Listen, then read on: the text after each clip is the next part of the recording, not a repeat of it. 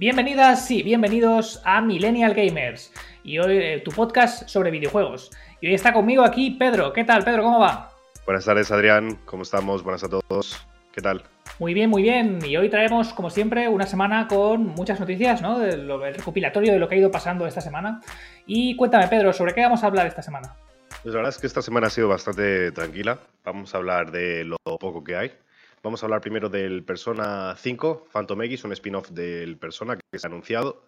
Además de este spin-off, vamos a hablar de otro juego muy similar, bastante Persona, que se ha anunciado. Se llama Mato Amalis, recogiendo el tema de Persona, bastante cosas de Persona esta semana, por lo que parece. Además, vamos a hablar de los nuevos personajes que han salido para el Tekken 8, los trailers. Marshall Law, King y Paul Phoenix. También vamos a hablar del Street Fighter 6, ha salido más gameplay eh, sobre el Street Fighter 6, vamos a hablar de ello también. También un spin-off de Super Meat Boy, juego de plataformas que salió ya en 2010 y bueno, esto hay tema para comentar.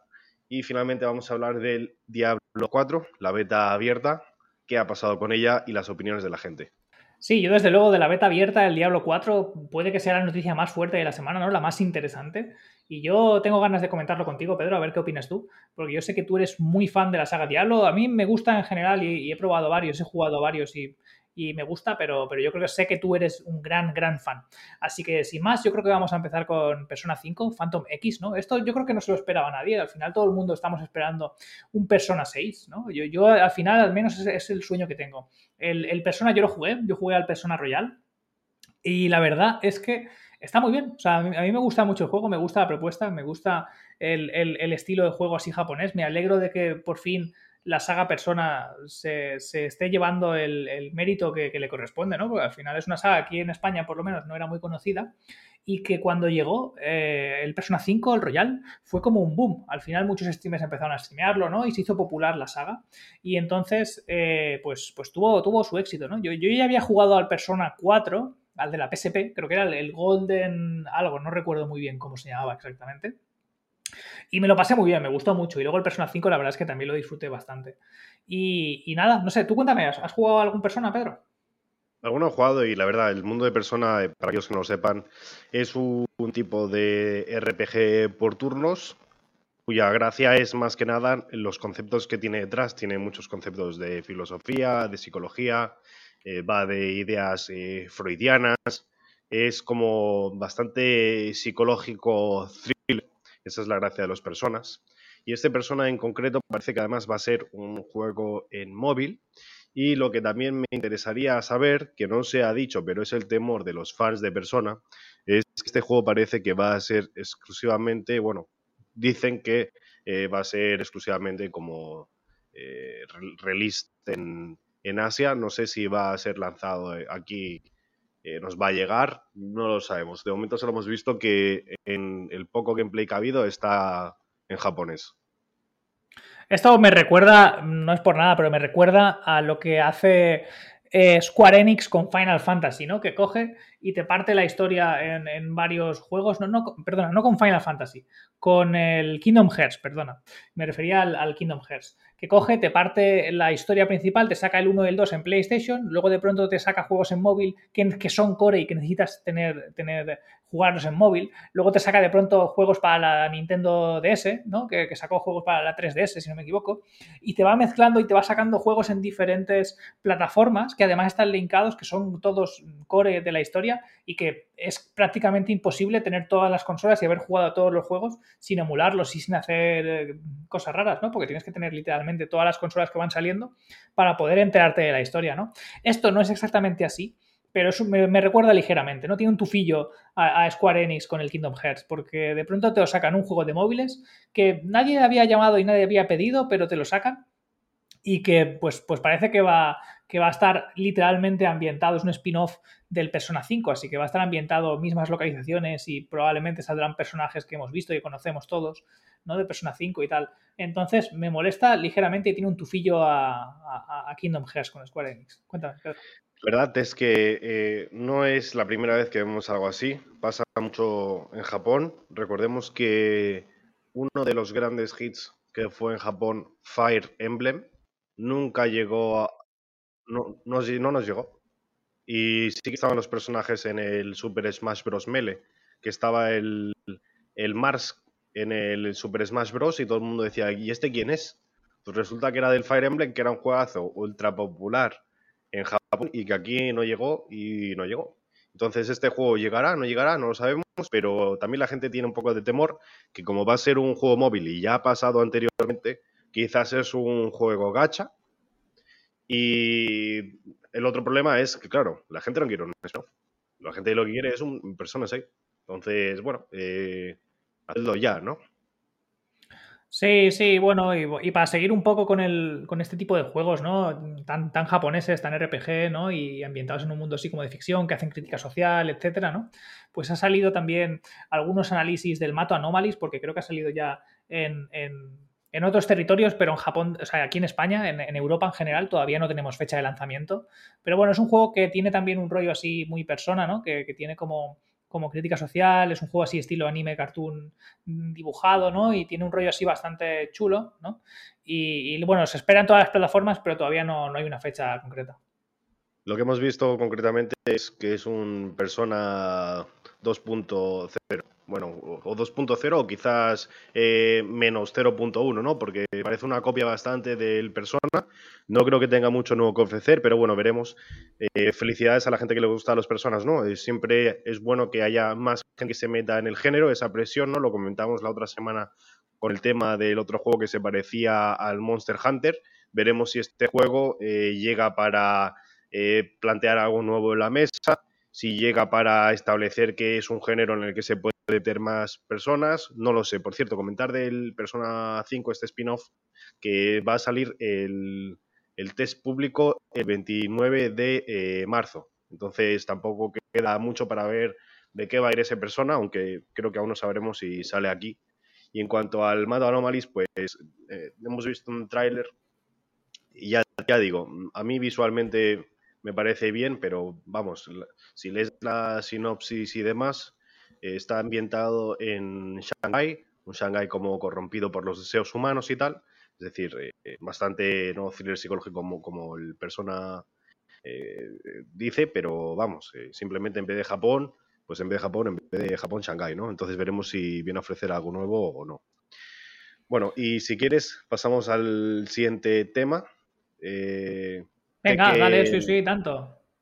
Tekken 8, eh, tres personajes, eh, bueno, cada vez eh, les están haciendo un cambio de imagen más radical, ¿no? A cada, vez que sale uno. Podríamos decir nuevos entre muchas comillas, ¿no? Porque al final son los personajes de siempre, ¿no? Los que estamos viendo, los que los fans ya conocen de la saga, ¿no?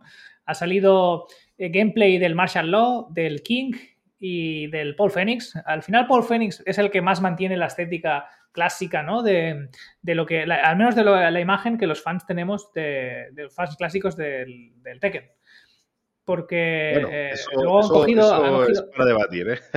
A mí me parece que ahora ya es como un, monachón gordito que da hostias, que ya está más eh, sí, that body. Al final, al final lo que pasa con Paul Phoenix es que los años también pasan y las cervecitas pues pesan, ¿no? En la barriga, yo creo que no es que esté gordo ni nada, pero ha salido bastante grandote, ¿no? Ha salido un poco, sí que es verdad que, que igual que igual ha comido un poco arroz con pollo de más, ¿no? Ha comido un poco más de la cuenta y está así un poco más es Que la, cresta típica que llevaba y el rollo karate que llevaba genérico de toda la vida, ahora ya no tiene cresta. bueno, pero piensa una cosa, Pedro. Eh, o sea, siempre había, siempre en el Tekken, siempre había diferentes skins de los personajes y una de ellas siempre era el Paul Phoenix rockero. Yo, recuerdo el, Paul Phoenix con la chupa de cuero, pinchos y en plan bastante, bastante gangsta, ¿no? Y, y aquí es la estrella que le han dado en los gameplays. ¿La cresta? ¿Dónde está la cresta? El Pal Fénix. Bueno, ya, sí, sí, no, ha, cambiado, ha cambiado bastante. Y el que ha cambiado también bastante, y en mi opinión, para mal, es el Martial Law, ¿no? Yo lo recuerdo en el Tekken 4, eh, que era una, especie de tributo a Bruce Lee. ¿no? El Martial Law era literalmente karateki naranja, ¿no? Muy delgadito, muy ágil, pegaba muy rápido, ¿no? Y ahora de pronto vemos que el Martial Law se ha convertido en una especie de Paul Phoenix vitaminado con esteroides, ¿no? Es, un, personaje asiático muy, muy, muy tocho, muy, gasto, muy vasto, 120 kilos ahí, con unos bíceps que parecen mis piernas, ¿sabes?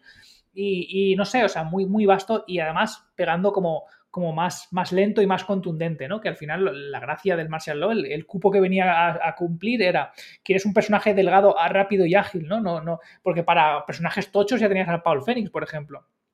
Y luego, un personaje que sí que ha mantenido mucho más la estética, al menos de lo que yo recuerdo, es el King. El King es prácticamente el mismo diseño o uno muy parecido al que había en el Tekken 4, por ejemplo. Y, es un personaje más grande, más vasto, que viene a ser como una especie de luchador de lucha libre MMA o algo así, ¿no? Porque hace claves y tira al suelo, ¿no? Tiene estos barridos. Eh, la verdad es que eh, el King, eh, para mí, del momento de lo que he visto, es el que más, más se asemeja a lo que los fans recordábamos. Pues estoy totalmente de acuerdo contigo, ¿no? Marshall parece que sea Bruce Lee, pero si se hubiese tomado esteroides y le hubieran metido 40 o 50 más kilos de masa muscular, la verdad es que la gracia de Bruce Lee era que estaba con una masa muscular muy trabajada y por eso era muy rápido y podía hacer grandes golpes. Eh, como anécdota recordar, pues que tenía, tiene y sigue manteniendo, eh, creo, récords Guinness de poder empujar a una persona con el, One Punch, eh, el, puño de un centímetro, ¿no? Que los empujaba dos metros a la silla. También eh, es una de las pocas personas en el mundo en la historia que ha podido hacer ¿no? las flexiones con los dedos, una de las pocas personas en el mundo que eh, para entrenarse tenía que ponerse los sacos de boxeo con pellets de metal porque si no los destruía y movía esos sacos de boxeo de mm, cientos de kilos con los golpes que hacía, es decir, tenía mucha fuerza y mucha velocidad, ¿no?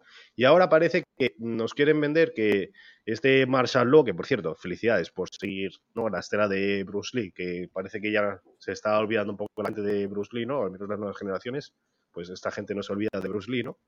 Pero nos quieren vender que ah, si tiene más músculos va a ser igual de rápido, y eso no es verdad, ¿no? Porque eh, está ahí está ahí todo, ¿no? Entonces no, da la impresión de que sea tan rápido, ¿no? Yo creo que debería tener menos, menos músculos y por otra parte em, creo que no está tan bien definido eh, con tanto músculo, creo que se han, creo que se han pasado, ¿no? No hace falta que todo el mundo tenga eh, de golpe 50 kilos más de músculo, ¿no? Por ejemplo, en, los nuevos personajes del Street Fighter, ¿no? Vemos que hay, eh, el río, por ejemplo, tiene músculos, pero claro, es más bajito, no, no, no tiene 80 kilos de músculos, como el Zangief, que es mucho más alto y además es un wrestler, y ese, vamos, siempre ha tenido unos musculazos, ¿no? Es decir, cada uno tiene sus músculos, pero de acuerdo a su tamaño y de acuerdo a, su lógica, ¿no? Que por cierto, el, el rey igualmente parece, el río igualmente parece fibrado, pero, pero vamos, que me entiendes, ¿no? Sí, es que al final parece que todos los personajes tienen, masculinos al menos, tienen que medir metro ochenta a dos metros y pesar 120 kilos y tener brazos que parecen vigas, ¿sabes? Y al final no es así. O sea, lo bueno, lo bueno que tenían los juegos clásicos de lucha, al menos el, el, Tekken, ¿no? Es que había una amplia variedad de personajes, ¿no? Y querías jugar más rápido, pues tenías el Martial Law, ¿no? Querías jugar así un personaje un poco más lento, pero muy tocho y con golpes muy contundentes, pues tenías al, al Paul Phoenix, ¿no? Querías hacer un poco más de wrestling, tenías el King. Entonces había, había una serie de personajes, ¿no? También había personajes femeninos que eran había más variedad, ¿no? También había personajes femeninos así como más fuertes y luego personajes femeninos como más, más ágiles y tal, ¿no? Pero, pero ahora, no sé, al menos los trailers que han, que han enseñado, que, nos faltan más personajes por ver, ¿eh? Y que seguro que, habrá esa variedad al final, o al menos eso espero, ¿no? Pero da la sensación de que todos los personajes que han presentado son personajes vastos, gansos y son todos un poco iguales. Es decir, alguno, uno tiene el pelo negro, otro tiene el pelo amarillo y uno tiene el pelo para arriba y uno tiene el tal. Y la realidad es que son como skins del mismo tipo de cuerpo, ¿no? Y eso no me, no me gusta mucho, la verdad. Estoy totalmente de acuerdo y, mira, te voy a decir una cosa más que te va a sorprender quizás. De todos los personajes que han salido de momento, ni el Jin me ha gustado siquiera. Solo me ha gustado el King. Fíjate lo que te digo. De todos los que han salido de momento. El único que me ha convencido es el King.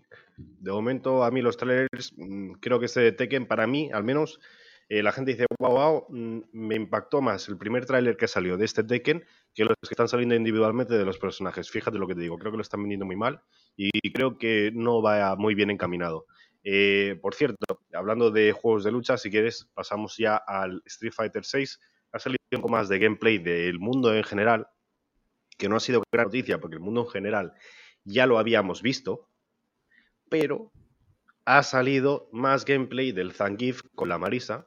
Zangief es el wrestler ruso y Marisa es el nuevo personaje que hace un tipo de eh, wrestling como espartano y supone que es como espartana, ¿no? Y, es, es, una cachas que bueno, ya habíamos visto un poco de gameplay de ella, pero ahora hemos visto más gameplay de ella, es decir, ya hay gente que sabe muy bien cómo va el personaje y hemos visto mucho más gameplay del Zangief también. Y bueno, esto ha sido un big hit porque, claro, le han dado eh, ahora unas herramientas al Zangief muy buenas. Eh, mm, gráficamente es increíble cómo se ve, muy fluido. Vamos, me parece que frente al Tekken 8, Street Fighter va a ser un exitazo y el Tekken 8 creo que no tanto. ¿Qué opinas? Mira, yo, yo siempre he sido, como ya sabes, ¿no? Ya lo he comentado aquí en otros, en otros capítulos, ¿no? Eh, yo siempre he sido mucho más fan histórico de la saga Tekken, ¿no? Al menos de los juegos de lucha, siempre, para mí, entre Soul Calibur, Tekken y Street Fighter, siempre ha sido Tekken, ¿sabes? Pero esta es la primera vez que viendo los trailers y al menos con lo que han enseñado, estoy diciendo, hostia, qué chulo se ve el Street Fighter 6, ¿no? Como aparte de gráficamente se ve muy bien, ¿no? Que, no es que el Tekken 8 se vea mal, pero el Street Fighter es muy llamativo, ¿no? La estética que tiene.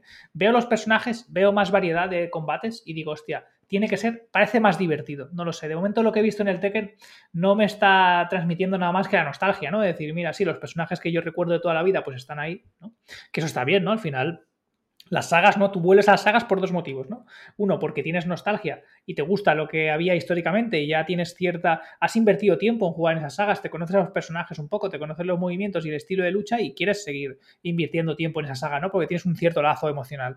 Pero luego, por otro lado, está también el, lo que te hace sentir ese juego, ¿no? Cómo se maneja, cómo se juega, lo divertido que sea de jugar, ¿no? Y la verdad es que de momento, con lo que hemos visto hasta ahora, el Tekken 8 me parece mucho menos divertido que el Street Fighter 6, siendo juegos que en el fondo son parecidos y comparten gran parte del nicho y del público, ¿no? Quitando que igual el Tekken pues, pues no sé, igual era, más popular en los 2000 o tal. No, tampoco, me, tampoco me arriesgaría a afirmar esto, ¿eh? rotundamente, pero sí que creo que, tuvo su, su, hit de popularidad en, en, los 2000, ¿no?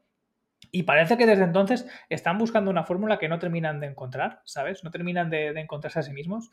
Y bueno, no sé, a ver, ahora parece que estoy rajando aquí mucho el Tekken, del Tekken 8, pero habrá que ver qué nos presentan al final, ¿no? Y, cuando ya podamos probarlo, pues ver, cómo funciona, ¿no? Pero el, Street Fighter 6, la verdad es que ahora mismo, con lo que tenemos enfrente, mm, tiene todas las de ganar. A mí, ya te digo, es el primer juego de, lucha de los reciente, ¿no? De los últimos años que sin ser yo un gran fan de juegos de lucha, digo, hostia, me está picando la curiosidad y me dan ganas de, jugarlo. Y la verdad es que tiene muy buena pinta. No sé, Pedro, ¿tú, tú qué opinas? Estoy totalmente de acuerdo contigo. Eh, a mí también me han gustado mucho siempre los Tekken. Yo diría que eh, jugué muchísimo al 3, al 4 y al 5. El 6 y el 7 no fueron de mi atractivo, para nada, la verdad. Y mira que el 7 sí que tiene personajes interesantes, ¿no? Lo que comentas de nostalgia versus personajes nuevos. Eh, el, por ejemplo, Mortal Kombat, yo creo que ejecuta muy bien, ¿no? Meter personajes fuera de la saga, ¿no? Tienes al Terminator, tienes al Robocop, tienes personajes así curiosos, ¿no? El Joker incluso, que cuadra muy bien, es decir, lo hace muy bien, ¿no? Y, hay gente que ha ido a jugar a la, Mortal Kombat por esos personajes, ¿no? Y lo mismo para el Killer Instinct. El Killer Instinct 2 fue un exitazo. Eh, y luego empezaron a introducir personajes de otras sagas, incluso está el, el árbiter de la saga de Halo y cosas así, ¿no? Es decir, siempre hay esto, ¿no? De personajes viejos contra nuevos, pero bueno, yo creo que siempre, si lo sabes hacer cuadrar, lo sabes hacer cuadrar.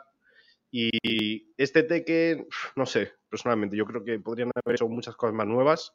Creo que lo, lo único interesante de momento es cómo va a ser el sistema de la ira que han introducido, que creo que va a estar bastante interesante. Y bueno, en cuanto a gameplay, la verdad, mm, creo que es un poco más de lo mismo, incluso menos Tekken en cierto sentido, por lo que han ido enseñando. ¿eh? Mm, quizás me paso y gente que sabe muchísimo eh, cambia de, opinión, ¿no? Pero bueno, tú que, yo te quería preguntar, tú que has visto el, nuevo tráiler, bueno, el nuevo gameplay de, del Street Fighter 6, de estos dos bicharracos, ¿qué opinas? ¿Te, ha gustado, ¿Te han gustado los turbos? ¿Te ha gustado? Cuéntame, cuéntame opinión. Pues mira, la verdad es que mm, lo que más me ha gustado han sido los, los finishers, ¿no? Muy visuales, muy, muy chulos las animaciones. La verdad es que bastante impresionante la animación entera. Se ve muy fluido. Los, los, combates parecen más ágiles y más, menos robóticos que los del Tekken. Eh, al menos lo que hemos visto en los trailers del Tekken.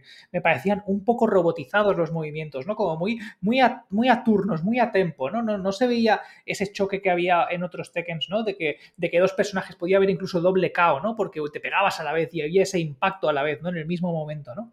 Y, aquí parece como más una lucha como más de tempos, más coreografiada, ¿no? No parece tan, tan fluido, tan rápido, tan en tiempo real como se ha visto en el Street Fighter 6, ¿no? Entonces, comparándolo un poco, ¿no? Porque la comparación es fácil y además hemos tenido noticia de los dos juegos esta semana, ¿no? Eh, se nota una ah, clara diferencia. Yo sin ser un gran experto en juegos de lucha y sin tener un ojo súper preparado para, ver las diferencias así claras, sí que veo que hay una diferencia en tempo en, el Street Fighter 6, ¿no? Y sí que veo que parece más rápido, más ágil, más, más... Hay más tiempo de reacción, ¿no? Creo que las reacciones pueden ser más rápidas porque al menos el gameplay que hemos visto es más rápido, ¿no? Luego, luego con el mando en las manos ya se verá, ¿no? Porque al final también depende un poco de la habilidad de cada jugador. Pero lo que hemos visto hasta ahora, visualmente, llamativamente, por tempo, por jugabilidad, parece mejor el, Street Fighter 6. Y de momento, si me tuviese que elegir con la mano del corazón, mira que yo siempre he jugado a, Tekken, con la mano del corazón diría que, me compraría este año el Street Fighter 6. Wow, wow, wow, wow, wow, wow, wow. Eso, eso sí que es sorprendente. Sí, la verdad es que nunca pensé que diría esto, ¿eh? pero, pero bueno, al final para todo hay una primera vez, ¿no? Es, como el que juega siempre al Pro Evolution Soccer, ¿no? Al Pro, y de pronto pues se pasa al FIFA, ¿no? Pues un pedacito de su corazón se rompe, ¿no? Pero si ese año el Pro es una basura y el FIFA es la hostia, o al revés, ¿no? Pues, pues ese año pues igual toca, toca cambiarse, ¿no? La verdad es que ese, ese debate del, ese debate del Pro y del FIFA creo que ya cayó hace tiempo, ¿no? No sé qué pasó con el Pro, pero, pero bueno, si quieres sorprendentemente hablamos de, hablando de sorpresas sorprendidas, eh, el nuevo juego del Super Meat Boy, Super Meat Boy spin-off, eh, que, cuyo nombre se llama Doctor, lo tengo por aquí, eh, Super Meat Boy Doctor Fetus Min Meat Machine, vamos, para quedarte a gusto. Se han quedado a gusto con el nombre, ¿eh? madre mía, tío, qué nombre, por favor. hace, hace referencia al juego de. Bueno, al, a la máquina del Dr. Robotnik, del Sonic, pero igualmente a mí creo que ese nombre, bueno. Eh, la verdad, por lo que hemos visto en el gameplay, parece ser un Tetris con elementos de clásicos del Super Meat Boy. Y bueno, parece como un Tetris, pero con más acción. Y cuéntame, Pedro, ¿todos los juegos del, Super Meat Boy han sido juegos estilo Tetris o juegos estilo móvil o eran de otro rollo? Cuéntame un poco. Para nada, para nada. A ver, eh, ¿qué es esta saga? Super Meat Boy, el primer Super Meat Boy, creo que salió en 2010, ahora no lo tengo delante, pero creo que fue por alrededor de 2010. Y era un juego de plataforma en, el que la gracia era que era muy rápido, por ejemplo, reiniciar el nivel, o si no estabas satisfecho con cómo acababas el nivel, podías volver a hacerlo rápidamente, ¿no? Y entonces ibas yendo por mundos y evolucionando y tenías muchas mecánicas. Era un juego de plataformas en el que tenías que llegar como un objetivo. Eh, era una, como una tirita, si no me equivoco. Entonces, una vez llegabas a la tirita, pasabas sin tener, ¿no? La gracia final era como rescatar a tu princesa. Y además la gracia de este juego es que era absurdamente difícil, ¿no? Yo creo que el, el Super Meat Boy era, era uno de los plataformas así como más frenéticos y más, más difíciles del que había en el momento, ¿no? Y que además la gracia era que podías reiniciar rápidamente porque era tan difícil que probablemente le iba a salir en algún momento, ¿no? Y entonces, para que no fuese frustrante, tenía esa mecánica de repetir rápido como si fuese pues un juego de recreativas, ¿no? Entonces, eh, tenía, tenía ese, ese puntito de, jugabilidad y de intentarlo hasta que se haga la, la run perfecta, ¿no? Que se ahí de 10. Claro, eso es a lo que iba. Es, era un juego, bueno, sigue siendo, ¿no? Porque lo puedes, adquirir muy fácilmente por internet. Está en todas las plataformas, creo, a día de hoy. Eh, la gracia del Super Meat Boy era que era muy difícil, ¿no? Se popularizó como juego muy difícil para la gente que le gustan los juegos difíciles. Yo el Dark Souls de las plataformas, ¿no, Pedro? Podríamos decir. Sí, podrías decir que era el Dark Souls. Yo diría que es, es, una etiqueta muy adecuada. Yo eh, lo jugué todo, además, eh, dentro del juego podías reiniciar el nivel y, y acabar el nivel, ¿no? Con cierto tiempo conseguías el rango máximo, ¿no? Si bajabas de ese tiempo, pues yo me hice todo en el rango máximo. Y no solo eso, sino que además luego había como un mundo oscuro en el que llevabas a la chica y tal. También me lo pasé todo. Y lo mismo igual. Eh, eh, quiero decir, he metido muchas horas a ese juego. A mí me gusta mucho Super Meat Boy. Para, los que para que le gusten los juegos de plataforma difíciles y quieran un símil porque no conozcan el Super Meat Boy, eh, Celeste es un juego muy similar a Super Meat Boy en cuanto a dificultad. Y en cuanto a eh, posibilidad de hacer cosas, ¿no? Super Meat Boy podías engancharte en las paredes, podías hacer cosas y tal, más o menos como el... Bueno, yo diría que el Celeste incluso es, mucho más complejo que el Super Meat Boy a día de hoy, ¿eh? El tema del Super Meat Boy es que luego hicieron otro juego, eh, otro juego de Super Meat Boy, que se llamaba... no recuerdo, pero bueno, fue un mega fracaso, porque eh, al principio el proyecto era solo para móviles y decidieron pararlo, y luego cuando lo retomaron mantuvieron la idea original del juego, que era como, como un scroller o algo así extraño, que no le gustó absolutamente a nadie. De hecho, a día de hoy eh, he ido a ver, porque digo, esto a mí no me ha sonado nada. Y, he ido a ver y realmente todo el mundo le mete muy mala nota. Gente que ha jugado el juego dice que, no se juegue, que no se compre, porque era muy malo, porque simplemente era un juego que iba a ser originalmente para móvil, que lo decidieron al final, al final hacer para PC, ¿no? Y sorprende que después de esa hostia, entre comillas, por así decirlo, hayan decidido hacer otro Super Meat Boy en vez de, basado en el original, ¿no? Como hacer rollo el original, un celeste, ¿no? Eh, de plataforma difícil, o quizás no tan difícil, más accesible, pero no da igual, hacer un Super Meat Boy. Han decidido hacerlo eh, como de, de, este tipo de puzzle Tetris extraño que han hecho, ¿no? Eh, la verdad, hay gente que está muy contenta, ¿no? Porque dicen, ah, mira, otra cosa más del Super Boy, por fin algo más de Super Boy. Pero a mí me hubiera gustado que no solo fuese otra cosa más del Super Boy, sino que fuese mm, un Super Boy, no otra cosa más del Super Boy. Tú, bueno, ¿tú, tú, tú opinas algo sobre esto? Yo, la verdad, no tengo una opinión muy fuerte sobre el tema porque no, o sea, conocía la saga de nombre y sabía que, pues, un poco la idea general, ¿no? Que era un juego complicado, que era un juego de plataformas. He visto alguna imagen y algún vídeo del juego, pero nunca me ha llamado especialmente la atención. Yo no soy gran fan de los juegos de plataformas, es decir, sé que son divertidos, he jugado al, Hollow Knight, he jugado al, Ori, pero no soy especialmente fan de este tipo de juegos, la verdad. Me gustan los que tienen un poco más de historia, ¿no? Como el, como el Ori o como el, como el Hollow Knight, pero eh, sí que lo que me parece bastante sorprendente y bastante triste, ¿no? Es que cojan y un juego que esté de plataformas te hagan spin-off con la marca, ¿no? Solo para sacar, rentabilizar la imagen que tienes del juego, ¿no? De un juego bueno, ¿no? Tienen un juego que es un hit, como es el Super Meat Boy, y de pronto lo intentan rentabilizar haciendo juegos de móvil que no ha pedido nadie, que a nadie le interesan y que encima son bastante mediocres, solo por rentabilizar la marca Super Meat Boy, ¿no? Entonces, eso a mí me parece bastante mal que lo hagan y ocurre, por desgracia ocurre muchas veces, ¿no? Que cogen y te sacan juegos que son penosos, que son tristes y, solo para rentabilizar la marca, ¿no? Así que bueno, no sé, Pedro, tú, tú que sí que eres más fan, ¿qué, opinión tienes? Sí, no, no, eso totalmente. Quería escucharte un poco porque sé que uno quizás no, no habrías escuchado tanto, ¿no? Pero yo sí que he escuchado mucho y he jugado. Eh, además, el original, bueno, en aquella época tuvo, fue un gran hit porque salió para eh, Xbox y fue tan bueno eh, que se salió del Xbox Live y pasó a PC y también se vendió mucho en PC. Es, el, creo que es, eh, son, es el mismo estudio que hizo el Binding of Isaac, si no me equivoco. Y el Binding of Isaac también se hizo bastante famoso y fue bueno. Y sí, es un juego muy difícil.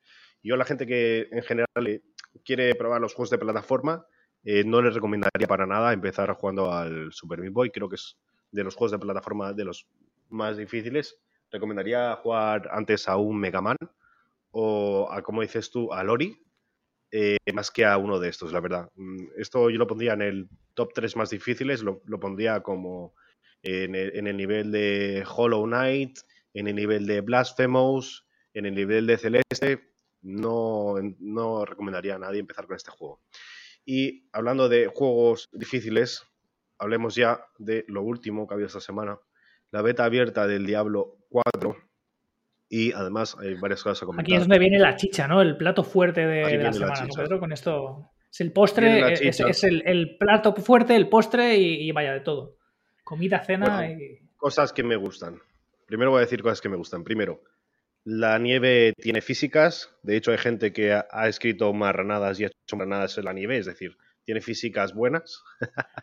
Ostras, ¿en serio, Pedro? ¿Qué, han escrito? Cuéntame ya, así ya un poco, aunque nos censuren luego, ¿qué? cuéntame, cuéntame, ¿qué, han escrito la pues, gente? hay gente, por ejemplo, que ha hecho un pene, y ha hecho un pene en la nieve y lo ha pasado por ahí, ¿no? Y, Me parto. no esperaría otra cosa, ¿eh? Yo de la gente no, espero, no esperaría otra cosa. se ha hecho viral, se ha hecho viral. El pene de la nieve del Diablo 4 se ha hecho, se ha hecho viral. Eh, otra cosa que es interesante es que tienes frases cortas, en plan decir eh, hola, eh, lo siento, ¿no? Como tienes esas frases rápidas en el Hearthstone, porque lo han introducido también en Diablo 4, cosa que está bien porque así podrás comunicarte con gente que no conoces de nada y quizás está en otra región y habla otro idioma, ¿no? Y estas frases, ¿no? Pues serán automáticamente traducidas. De hecho, ya se ha hablado algo así en otros diversos juegos, entonces está bien, muy bien pensado por parte de Blizzard esto. Otra cosa que me gusta es que el inventario se ve muy bonito, tiene cosas buenas. Lo que no me ha gustado, por ejemplo, es que a la gente le, han desaparecido cosas del inventario de golpe. Incluso eh, un streamer bastante conocido, eh, Asmongold, eh, americano, ha jugado a la beta del Diablo 4 y de golpe eh, tuvo un fallo de conexión, volvió a entrar y se le había eliminado el personaje.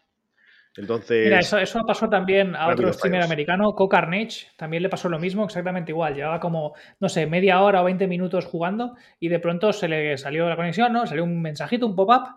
Oye, mira que has perdido la conexión, volvió al lobby y había perdido el, personaje entero, una hora de juego perdida, ¿no? Que al final recordemos que esto es una beta abierta, lo cual significa que no, no es la release final, no es el juego final. Entonces puede tener bugs, puede y tiene bugs, ¿no? Ya, ya hemos visto lo, que comentas, ¿no? De que te echan y, y de pronto pierdes tu personaje te desaparecen cosas del inventario y tal, ¿no?